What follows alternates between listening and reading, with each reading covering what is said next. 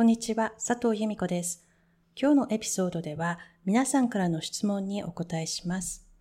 今年は各地でセミナーや講演を行いました。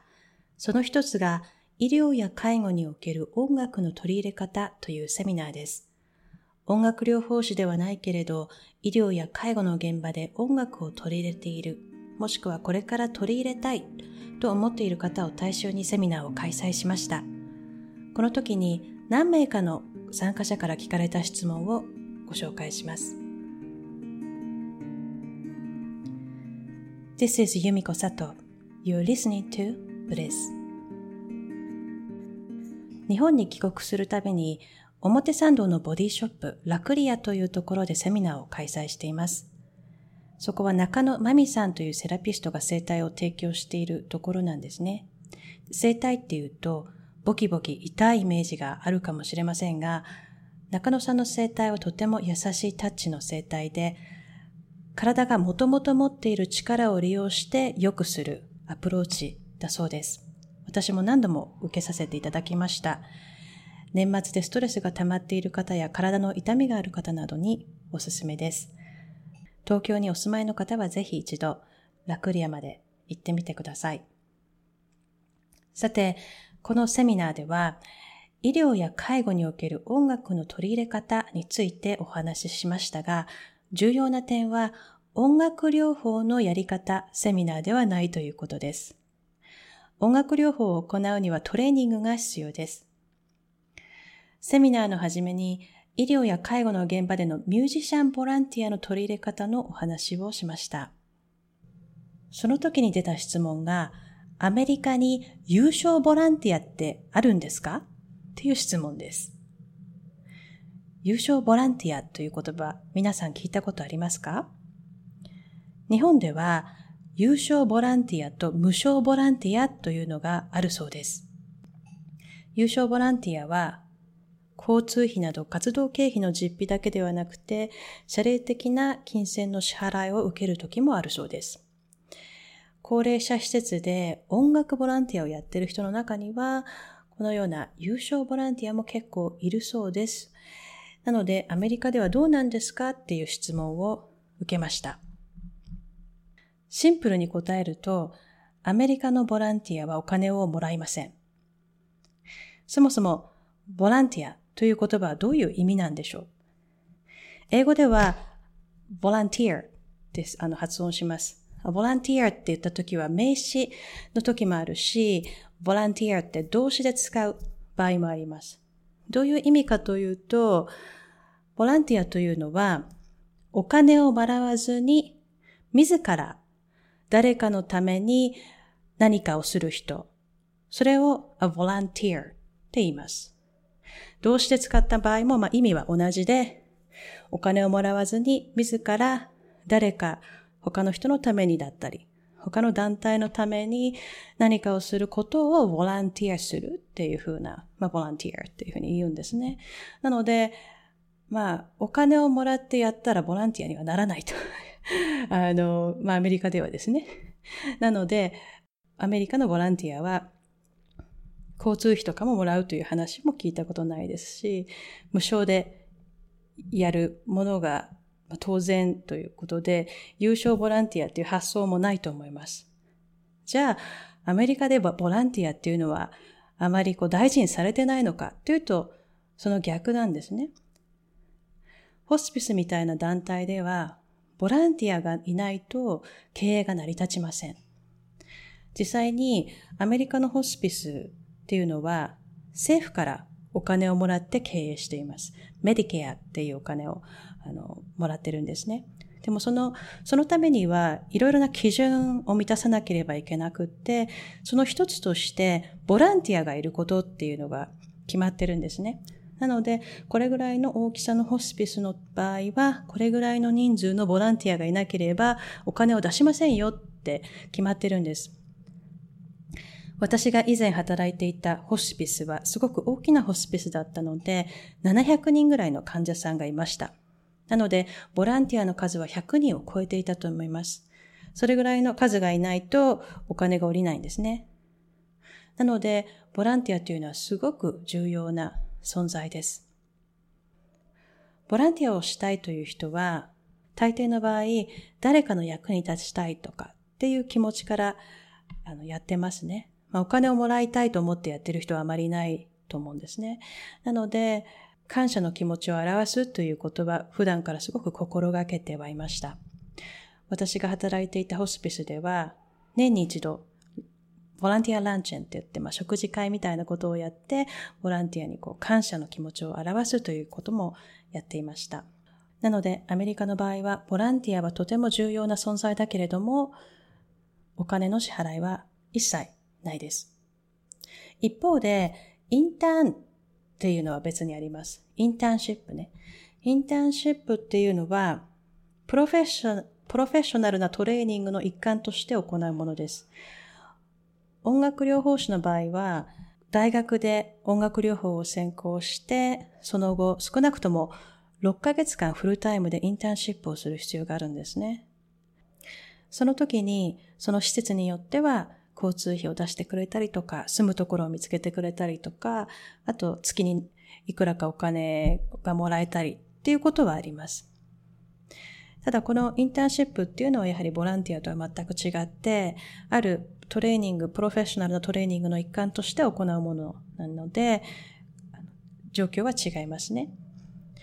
で、お金をもらっていたらスタッフなので、スタッフとボランティアとインターンっていうのはすごくもうはっきりと分かれています。この質問にちなんでですね、必ず聞かれるのが、音楽療法士がボランティアをするということについてです。アメリカではどうなんでしょう？っていうふうに皆さんに聞かれます。アメリカでは音楽療法士が音楽療法をボランティアとしてタダで提供しているという話は一度も聞いたことはありません。もちろんアメリカの場合は日本と現状が違いますので、ボランティアをする必要がないということは言えますね。仕事として今やりやすい環境にある。あとはミュージックセラピストになるためには、先ほどもお話ししたように、4年の大学で音楽療法を勉強して、インターンシップを終えて、試験を受けてミュージックセラピストになりますから、その時点でじゃあボランティアしましょうっていう人はなかなかいないですよね。たとえ自分自身が金銭的に問題がなくて、ボランティアしてもいいなと思ったとしますよね。そうすると、他の音楽療法士で仕事を必要としている人がいたとしたら、その人たちの仕事を取ってしまうことにもなりかねないわけです。要するに、音楽療法士がボランティアとして音楽療法を提供していたら、これはもう専門職として確立していかないわけですね。なので、アメリカの場合は、音楽療法士がボランティアで音楽療法を提供するということは推奨されていません。ただし、最初にきっかけを作るために何回か、お試しみたいなトライアルみたいな感じで音楽療法をやりますよっていうことはありますね。日本の場合は、やはりこう、施設なんかに行って音楽療法をやりたいんですけどって言うと、あ、やるのはいいですけど、ボランティアでお願いしますって言われると、皆さん言うんですね。で、他の人もボランティアでやってるからあなたもやってくださいって、そういうふうに言われるんです。話を聞くと、まあ、悪循環みたいになってるのかもしれないですね。この人も他のところでボランティアやってれば、ここの施設もは、私のところでもやってください、みたいなね。ふうになりますよね。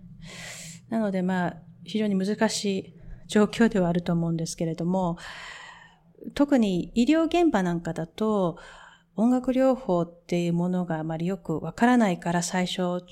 最初からいきなり音楽療法士を雇うというところまでなかなかいかない。だから最初にボランティアとして入って、その後仕事になったっていうケースも実際に何回か聞いたことがあります。一方で、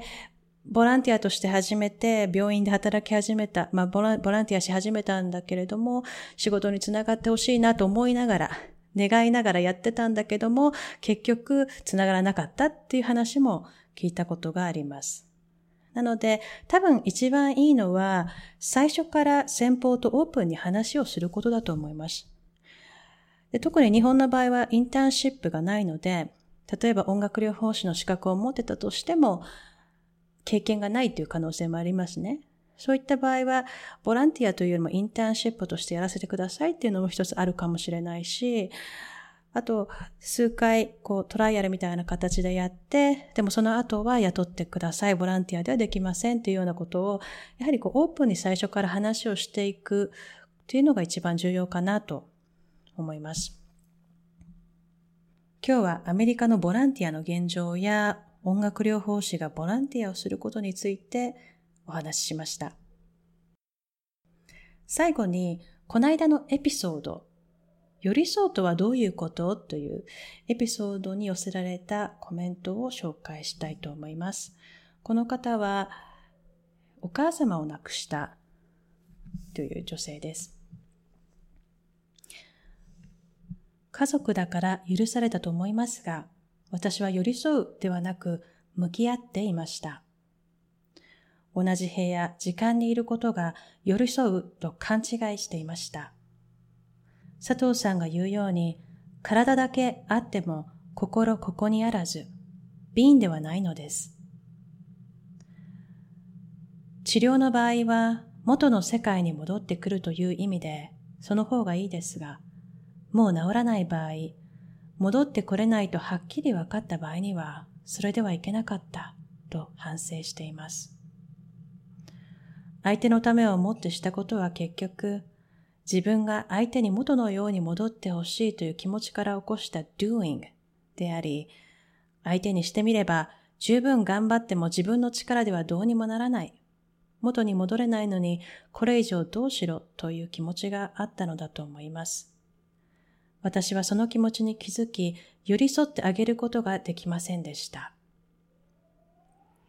というメッセージをいただきました。彼女が言ってる being っていうのと doing っていうのは、まあ、being がまあ寄り添うっていうね、being present ってこの間お話ししましたけれども、そのそこにいる、存在するという意味ですね。で、その逆が doing、何かをするっていうことですね。で、彼女は、お母様が亡くなってどれぐらい時間が経つのかな？まだ多分そんな時間は経たないんでしょうね。お母さんとの時間を振り返った時に自分は being ではなくて doing 何かするっていうこと、なんとか頑張って元に戻ってほしいという気持ちが先に来てしまって、本当の意味で寄り添うことができなかったっていう反省というか後悔の気持ちがこのメッセージから受け取ることができますね。まず、家族で寄り添うっていうのはすごく難しいことだと思います。私はよく自分の友達とかに言いますけれども、家族ほど難しいことはないです。もちろん私だって、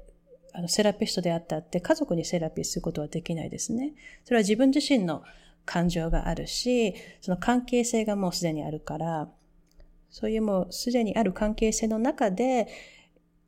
こう客観的になったりとか、寄り添うっていうのはすごく難しいことだと思います。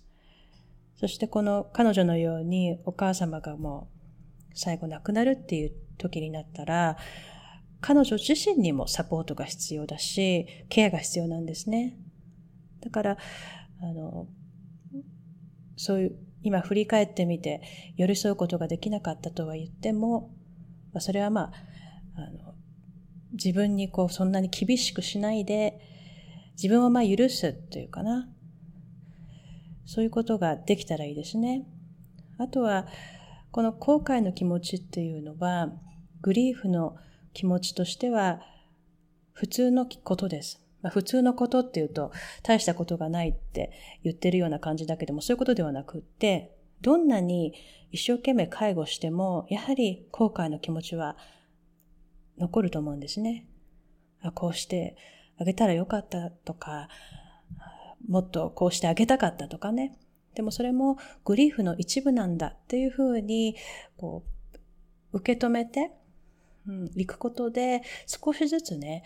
あの、気持ちが変化していくんじゃないかなと思います。時間がかかるかもしれませんけれども、いつかお母さんとの思い出を振り返った時に、自分はやれるだけのことはやったっていうふうに思える時が来るんじゃないかなと思います。皆さんもエピソードに関してご意見ご感想があれば、ぜひお送りください。あとは iTunes の方にレビューをお寄せください。次回はグリーフケアについて少しお話ししようと思います。